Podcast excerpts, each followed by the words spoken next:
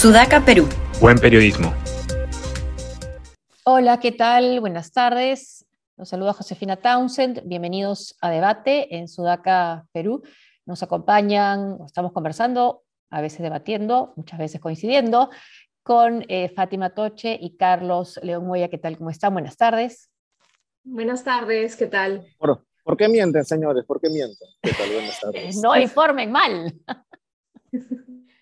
bueno, esa es la presidenta del Congreso hoy día, María del Carmen Alba, ¿no? La atención de política ha estado en el Congreso, eh, curiosamente el mismo día que se está interpelando al primer ministro Aníbal Torres, pero el protagonista de la noticia no ha sido él, sino la presidenta María del Carmen Alba y los, periodistas, que muchas veces no, queremos ser nosotros la noticia, pero en este caso los reporteros que han estado ahí han hecho noticia por una causa, eh, la causa de los periodistas, de la prensa, que es informar. Ese es un tema, la reacción sobre todo de María del Carmen Alba, ¿no? los gestos y esa frase, ¿no? ¿Por qué has mentido? Le dijo a Jimmy Chinchay. No informen mal, también dijo. Bueno, ese es un tema. Otro, el de la censura. Eh, bueno, no censura, es la interpelación. La censura parece lejana porque de lo que he estado escuchando, más se ha hablado de renuncias, incluso de jubilación, pero creo que solo Patricia Chirino le ha escuchado la palabra censura al, al premier Aníbal Torres. También vamos a comentar la decisión, la conferencia de prensa de la Universidad César Vallejo. Vallejo. Por el momento han salvado al presidente y a su señora de eh, decir que hubo, bueno, han dejado, dejado la, tesis como válida, ¿no? Y, han entregado en manos, determinado que la fiscalía este, investigue si, hay un delito o no. Y eh, finalmente, ¿qué otro tema nos falta? Esos son los dos que vamos a tocar. Y bueno, las repercusiones de lo dicho ayer de este supuesto fraude en primera vuelta, ¿no? De Samir Villaverde y sobre todo el trato que le ha dado la prensa, creo yo, y las primeras planas de hoy. Comenzamos entonces con lo que ya es un meme, Carlos, que he visto que tú has hecho además de María del Carmen Alba, que dice, ¿qué nos dice? además las cosas que uno hace mientras va al banco, ¿no? Yo estaba en el banco haciendo mi cola, ¿no? Y veo la foto, dije, este es igualito. Eh, claro, ¿no? Es, digamos, lo, que se ve en el video es Jimmy Chinchay, que uno no puede decir que Jimmy Chinchay es pro gobierno en absoluto, ¿no? Todo lo contrario. Uno podría decir incluso que tiene como un sesgo más especial contra ejecutivo, pero bueno, Jimmy Chinchay le pregunta a María Alba, presidenta, ¿por qué no nos dejan ingresar? Están los periodistas, los cronistas del Parlamento afuera, ¿no? En la puerta. Eh, y eso que hoy día Garbado. Eh, y le dice, pues no, ¿por qué has mentido? ¿Por qué no, haces, informa bien? Y los dejó afuera, ¿no? Y además, pero creo que ni siquiera es que lo diga, usted lo puede ver en el video en cualquier momento, ni siquiera es que lo diga de una manera tranquila, ¿no? No le diga, oye, Jimmy, estás informando mal. Evita, ¿por qué informa mal? Has informado mal, lo señala, ¿no? El dedo acusador. Más, luego con el dedo acusador, poco más se le escupe, lo cachetea. haciendo pistolita, haciendo pistolita. claro. Y, diciendo que, claro, que una de las razones es el COVID, supuestamente para que no estén los periodistas adentro, pero ella está más cerca de, los periodistas de, lo que debería. Ya le dio cuatro variantes al acercársele. Entonces, es, es, que es un meme porque más es es el gesto de prepotencia de una política que ya está acusada anterior, anterior nivel de prepotente, ¿no? De hecho, lo que hizo el día martes ya fue prepotente en el del Congreso, y ahora se le agarra con más con el pobre Jimmy Chinchay. Además, es, es la forma, es la imagen, es este, el gesto, todo eso contribuye a que se vuelva un meme. ¿no? Y que finalmente uno termina olvidándose de cosas como, ya nadie se acuerda si que Aníbal Torres está en el Congreso. Patricia Chirinos lo quiso hacer recordar, bueno, raro que Patricia Chirinos quiera hacer recordar y siempre quiere hacer desaparecer. Pero, este, digamos, eh, regala esa imagen, ¿no? Que son otras las razones, creo, por las cuales el gobierno se mantiene con vida, ¿no? Porque la oposición y la principal cara de la oposición, que es la presidenta del Congreso, tiene ese tipo de arrebatos, ¿no? Que la hacen incluso menos simpática que el presidente por momentos. Y a mí, a mí me da que hacer que, que, se quiera plantear este tema del ingreso ¿no? de los periodistas como algo objeto de debate ¿no? entre, los, entre los voceros, los congresistas. La verdad, la opinión que tengan los congresistas sobre los periodistas y su cobertura, a mí me importa un caramelo de menta. O sea, da lo mismo lo que ellos piensen. Aquí lo que vale es la premisa, la máxima de la Ley de Transparencia y Acceso a la Información Pública, que es el principio de publicidad. En principio, todo acto público u documento público debe ser publicitado, debe ser transparentado y solo excepcionalmente mantenido en reserva o restringido en su acceso. En ese sentido, los eh, periodistas no tienen justificación alguna, y no solo los congresistas, sino también personas que quisieran, ciudadanos que quisieran participar de, estas, eh, de estos plenos, tienen todo el derecho de ingresar.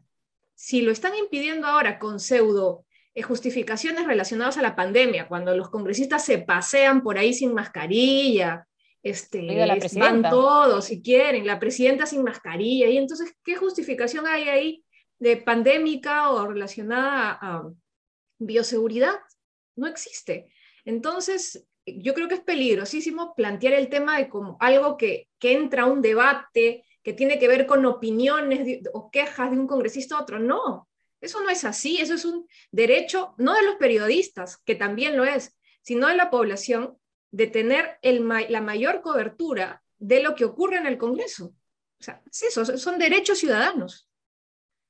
Bueno, sí, yo he cubierto años el Congreso y me llama la atención haber visto esa columna de eh, personal de seguridad de, al parecer, de la presidenta de la República, porque no dejaban entrar ni siquiera a un congresista, que en ese momento creo que sí captó cuál era la situación, Valdemar Cerrón, e hizo entrar con dificultades y como invitados a periodistas, los periodistas no tienen por ser invitados por un congresista para entrar a cumplir con nuestro trabajo a una institución pública, sobre todo el Parlamento. Entraron como invitados de Valdemar Cerrón los representantes de IPIS, entre ellos Augusto Álvarez Rodríguez, y además como empujones, ¿no? Y los ha recibido, ahí, ahí sí sonriente en esa foto, y por lo que ha trascendido se ha quejado del trabajo de la prensa. Bueno, que se queje, está bien, pues la prensa no es para, es para ser incómoda, esa es la idea. Además, además lo gracioso es que, claro, en esta imagen de Valdemar Cerrón recibiendo a Álvarez Rodríguez, primero son las críticas a Álvarez Rodríguez, no, ese señor no me representa, pero por otra parte está Vladimir Cerrón diciendo el caballero de la izquierda, ¿no? A, a, eh, Vladimir, sí, sí, sí, sí, a Valdemar, por recibir a Álvarez Rodríguez, ¿no? Una especie de Miguel Grau, sí, congresal. Sí, sí. Pero después precisa, ¿no? Después precisa Vladimir Cerrón, dice, no, no, pero no es para tanto porque la libertad de prensa es cierto, en libertad entre comillas, es cierto que la población tiene derecho a estar informado, informada, ¿no? Pero no a ser desinformada y menos mal informado, porque no vayan a hacer que crean que le estás confiando en, en la prensa, ¿no? Claro, no que caballeroso recibe un enemigo, ¿no? La unidad de los contrarios. Qué ridículo en verdad. Pero bueno, sí. Este comparativamente, la presidenta del Congreso hace quedar a Valdemar pues como un caballero, ¿no? Sí, comparativamente. Como un defensor de la libertad de expresión. Eh, sí, lamentablemente. Sí, y también desde el gobierno he escuchado al ministro de Interior Chavarri defender a los medios, ¿no? Tanto han criticado a los medios y yo creo que hay mucho que criticarles, ¿no? Pero en este caso ellos han criticado muchísimo, ¿no? Ahora quizás tendría que hacer la diferencia, ¿no? Una cosa son los propietarios y otra cosa son los reporteros, ¿no? Que están cumpliendo su trabajo, están luchando desde, luchando desde adentro por eh, hacer una cobertura bien hecha, ¿no? Y los dejan al interperie fuera del Congreso, ¿no? Y encima les dicen que mienten. En un medio más como Canal N, que no los veo así, especialmente críticos con el Parlamento o su presidenta. Claro, además ya ni siquiera es como, bueno, es el primer paso de la República. Es Canal N. Sí. Está Gilberto Hume ahí, ¿no? Gilberto está llorando. Oye, por favor, déjame entrar allí. ¿no? Todo lo que he hecho por ti en segunda vuelta, déjalo entrar, aunque sea por el techo. No, lo dejan afuera. Ya se había quejado ella también, ¿no? De, de, una entrevista en Canal, en Canal 9, ¿no? Ese audio también. ¿Y cuánto fue difundido ese audio también, no? Sí. que conozco a toda su familia, entonces, ¿por qué me trata así, no? Ese, ese tipo de, de argumentos, ¿no? Y claro, todo eso hace lo que decías tú que le da, que sigue con vida el gobierno, sí, porque parecía pues otro mundo lo que estaba pasando durante la interpelación en el Congreso, ¿no? Se lo veía muy tranquilo Aníbal Torres, muy tranquilo. Y claro, va a perder, ¿no? O sea, van a hablar, no tienen los votos, se va, no se los va a almorzar, pero digamos que va a salir, ni, ni, siquiera victorioso, pero lo mismo, le lanzan una, Aníbal Torres es, es rápido verbalmente, le lanzan otra puya, ¿no? Este viejo masacrado, cállate malita, buenas, no, buenas tardes, buenas tardes, y cada uno a su, a su respectiva institución, ¿no? Hasta el día siguiente, no tiene los votos para sacarlo, y además hay una parte de la oposición que tampoco tiene la voluntad para sacarlo. No, tienen temor, ¿no? Temor. Claro. Ahora, eso entonces no es lo que ha negociado Perú Libre para dar el voto, sus votos al TC propuesto por el Fujimorismo y los grupos eh, de derecha, ¿no? Y no creo que sea tampoco por una simpatía ideológica, que en realidad sí tienen coincidencias, pero si no ha negociado la no censura de, de este gabinete, queda siempre pendiente qué es lo que han censurado para entregar así sus votos, ¿no? Son tan malos negociadores como ocurrió al comienzo con las comisiones que tuvieron una pésima negociación, o hay algo mucho más importante, ¿no? No sé, yo, yo no, no les daría crédito de ser grandes negociadores, la verdad. No, grandes negociadores, no, no, no, ya lo vimos con las. Ni medianos, ¿ah? Sí, ni medianos. en este caso, que hayan entregado así sus votos. Es que, no sé, yo creo que esa, esa negociación puede ser más visceral que estratégica, ¿no? En el sentido de, tal vez lo que los une es su odio a los caviares, y si este, este Tribunal Constitucional iba, digamos, a, impactar o a chocarle a los caviares, moraditos, como les progresistas, como lo quieran llamar, pues es algo que los une, ¿no? Que los unía y también seguramente la, la promesa, tal vez, de que los líderes de los partidos políticos que han votado a favor de él van a tener impunidad, ¿no? Que yo creo que es, puede ser. es, un buen negocio, si lo pensamos así en mentalidad mafiosa, termina siendo un buen negocio. ¿Ya qué más quieres? Sí, ahora no te aseguras, ¿no? No te lo aseguras tampoco. Ah, no, tampoco, tampoco. Una vez que están ahí, puede ser que no sea. Pero sí eso tendría sentido, ¿no? A, pacto por la impunidad. Sí, no, no le veo otra. No, le veo... no, claro. Eh, y además ya estamos en, este punto de qué cosa más oscura que esto pueden haber negociado. ¿no? es como esto oscuro. No, tiene que ser algo más oscuro todavía para que, para que ya este, para que no coincida.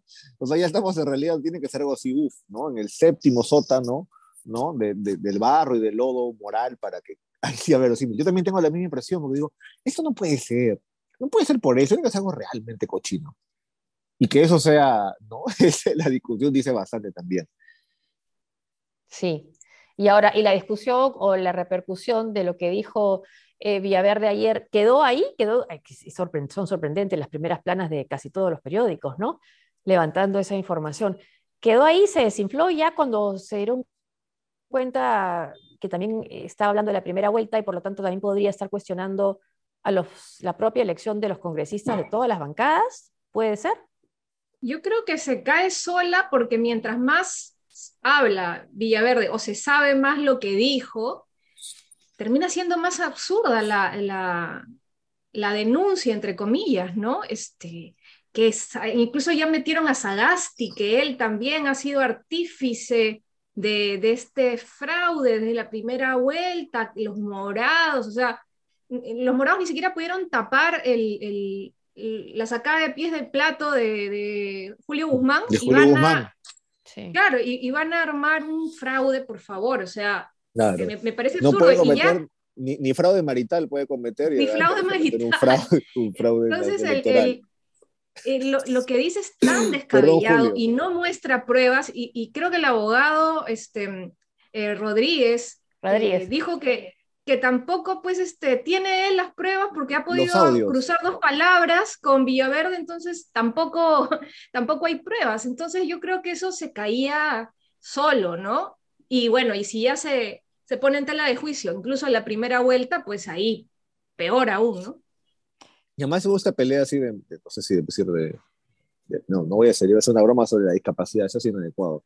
Fue esa pelea entre Julián Oxford y César Combina, ¿no? Que yo le vi y se me quería matar. ¿No? Pero era como Julián diciendo una cosa y combina diciendo, pero investiga, pues Julián, anda, investiga, ¿por qué les crees? Y como, ¿qué vas a investigar al respecto si no aporta ninguna prueba? No es un dicho, digamos, de una persona imparcial involucrada. Es un dicho de un preso. Preso hubo fraude en primera vuelta y estuvo los marcianos, ¿no? Sagasti, Alianza Lima, ¿no? Y Batman. Entonces es ya perfecto. ¿Y cuál es la ¿Tiene, entonces alguien dice, tienen que investigar, ustedes investiguen. Aporta algún tipo de indicio, qué cosa van a investigar ahí. No, no hay mucho que, que decir. Lo que tendrías que hacer en este caso una denuncia tan seria y tan fuerte es al menos un indicio, que sea invéntame un mail, ¿no? Fabrícame un meme, pero no tiene absolutamente nada. Y la parte más alucinante es esta, ¿no? Cuando el abogado le dice en Willax, usted tiene ocho horas de grabaciones, ¿no? Bueno, me las contaron, yo no las oí pero las tiene. No, ¿no? Ni siquiera WinTransfer me han dado. Entonces es como que hablan de grabaciones y horas, porque siempre no hay audios. Y no tienen ni el enlace, ¿no? Ni siquiera las he escuchado. Y es la, la manera de inflar además una denuncia, ¿no? Tengo audios, tengo audios. Al final nadie sabe dónde están. Y, y, y, le dice en ese programa, en ese mismo programa, ¿no? El, el, abogado Rodríguez dice que sí, que no puede, porque desde la prisión su, su defendido no tiene ni siquiera celular, en fin, ¿no? Pero que mañana sí puede tenerlos. Mañana, eso fue ayer, ¿no? Que lo dijo y hasta ahora no hemos visto ningún link a los audios, ¿no? Ningún link. Nada, cero, cero. Y acordar también, eh, ¿no? O sea, sí es cierto que los colaboradores eficaces normalmente pues son personas, bueno, tienen que ser personas que han cometido un delito, pero en este caso pues el antecedente es un asalto a mano armada en una pizzería. Es... O sea, y, con, sentencia, y con sentencia, y, purgada de, de, cárcel, o sea, no, no es que es una investigación archivada, ¿no? Tenía antojo el señor. Se, se le con una pizza y no tenía efectivo. con una pizza tenía efectivo dijo, me la, me, la, me la, puedo robar y una pistola. ¿no? Porque, no tenía tarjeta, pero sí una pistola, que era realidad. Sí, no había yape todavía en esa época. Entonces era 2007, entonces efectivamente sacó una pistola por robar una pizzería. Sí, pues esa es la persona que está haciendo la denuncia. Claro, no, no es porque por ese antecedente se le puede haber observado algo, pero ni un inicio, insisto, ningún indicio. Sí, ese es Pero bueno, ha sido las primeras planas de casi todos los periódicos esta mañana, ¿no? La denuncia de... Entonces ya no era solamente pedir la, la vacancia del de, presidente Castillo, sino anular pues, su elección, ¿no? Anular su elección, anular la elección y anular la elección también eran inválidas, entonces las elecciones congresales y de... Y, claro, en la primera y segunda vuelta, ¿no? Otro tema que eh, nos ha quedado también, que dijimos que vamos a mencionar, es lo que ha hecho la Universidad César Vallejo sobre la tesis de eh, Pedro Castillo y, la señora, su, esposa, ¿no? Eh, pero lo ha, lo ha, librado, o sea, lo ha dejado tal cual, ¿no? Y le ha dicho a la fiscalía, más bien, ustedes encárguese de ver si hay delito, ¿no? Pero para nosotros todo está bien, ¿no? Pero es, es una sea, me sorprende hasta para los estándares de Acuña, me sorprende eh, que haya dado la cara en esa conferencia, que no ha estado Beatriz Merino, también hay que resaltar, eh, porque, o sea, lo que han dicho literalmente es que la tesis mantiene su aporte de originalidad. ¿ya? No se han pronunciado sobre los eh, validadores, el asesor inexistente, no se han eh, pronunciado sobre las encuestas que no tenían absolutamente nada que ver con eh, el objetivo de la tesis, simplemente han dicho que, este, que mantiene originalidad. ¿Por qué? Porque el software solamente ha encontrado similitud en ciertas partes y no en otras. Y pues considerarán que el título, los anexos, pues no, serán originales, mm. pero en ninguna casa de estudio seria un marco teórico con cero citas al pie de página, creo que puede considerarse que aporta originalidad y más aún si a pesar del pedido de Beatriz eh, Merino no publican la tesis. Y además los temas de fondo tienen que ver con lo penal, sí, el plagio, eh, la falsedad genérica por estos... estos a unas este, personas, ¿no? claro, la suplantación, entonces ahí sí es un tema penal, pero también entiendo que si la César Vallejo reconoce las irregularidades, mm. está poniendo en cuestión las miles de tesis sí. que han eh, aprobado en los últimos años. Y su propia competencia, ¿no? A la hora de calificar, lo, que probablemente también le pasó a una universidad como la Universidad Complutense. Claro, ahora las, las, sí, no, perdón, perdón. No, no, sí creo, ¿no? Creo que también está en juego no solamente el prestigio del alumno que presentó la tesis, sino también la, universidad que se la aceptó, la aprobó y la calificó. por eso suelen validarlas. Ha pasado con la Universidad de Tacna, creo, con Betsy Chávez, con la misma Complutense de España. Sí, sí. Ahora, hay una forma se supone comunicacional de salir de eso que es huir hacia adelante, ¿no? Y mm. lo que ha hecho el presidente Castillo es llevar a Chibolín a Palacio. Sí, he visto la imagen de Chibolín, por una buena causa, los niños con cáncer. Sí, entonces mientras estábamos acá nosotros empezando, dijo, mejor que ir a Chibolín para no interrumpir la, la grabación de, de, este, de, debate. Y está efectivamente con Chibolín en Palacio alrededor de las 4 de la tarde, ¿no? Este, y donde el Chibolín entrega un cheque por más de 4 millones de soles ¿no? Más peruanos sin, más peruanos sin cáncer, con su polito allí abrazado. Chibolín siempre se parece por ese tipo de cosas, eso seguramente luego lo vamos a ver el sábado en su programa, un programa que además tiene una audiencia importante. Pero claro, ¿no? Entonces tienes este problema, sale tu tesis y bueno, presidente, le conseguimos a Chibolín. ¿no? Y es una cuestión muy usual en, la política peruana, ¿no? uy, alcalde, le conseguimos a Carlos Álvarez, ¿no? Le consigues salir en la farándula, aparece y vas distrayendo o moviendo el tema. El grupo 5 con Alan García también estuvo. Efectivamente, claro, no el grupo 5, cuando todavía estaba ahí en ese momento cumbre de la cumbia. Mm. Entonces, claro, el mismo momento que sale César Acuña a, digamos, poner la cara por ti, aparece también Chibolín en la tarde. Yo creo que hay alguien que se de ahí satisfecho, ¿no? Creo que alguien debe decirlo día en la noche, bueno, presidente, Acuña Chibolín el mismo día, no me puede pedir más, ¿no? Buenas noches. Y, lo curioso es que dice Andrés Hurtado, Chibolín, que él ha llegado al presidente a través del director del Servicio de Inteligencia. Es lo que llama la atención, ¿no? Pero bueno, en fin. Debe ser un hermano superior. ojo que el presidente Castillo ya ha llamado, ha llamado al programa en vivo eh, a saludar y a ofrecer, no sé qué, qué, cuestión puntual, no recuerdo, para una ayuda social, pero sí hay ya un vínculo porque él ha participado telefónicamente en su programa. Sí, claro, además a Chibolín le encanta, ¿no? Le encanta, le fascina a la loca, entonces debe estar ahí, sí. Claro, la cercanía al poder lo, este, lo envanece. Así que seguramente veremos más de Chibolín. Es más, seguramente la siguiente temporada va a ser Chibolín con Juan Carlos Zafur en ese programa.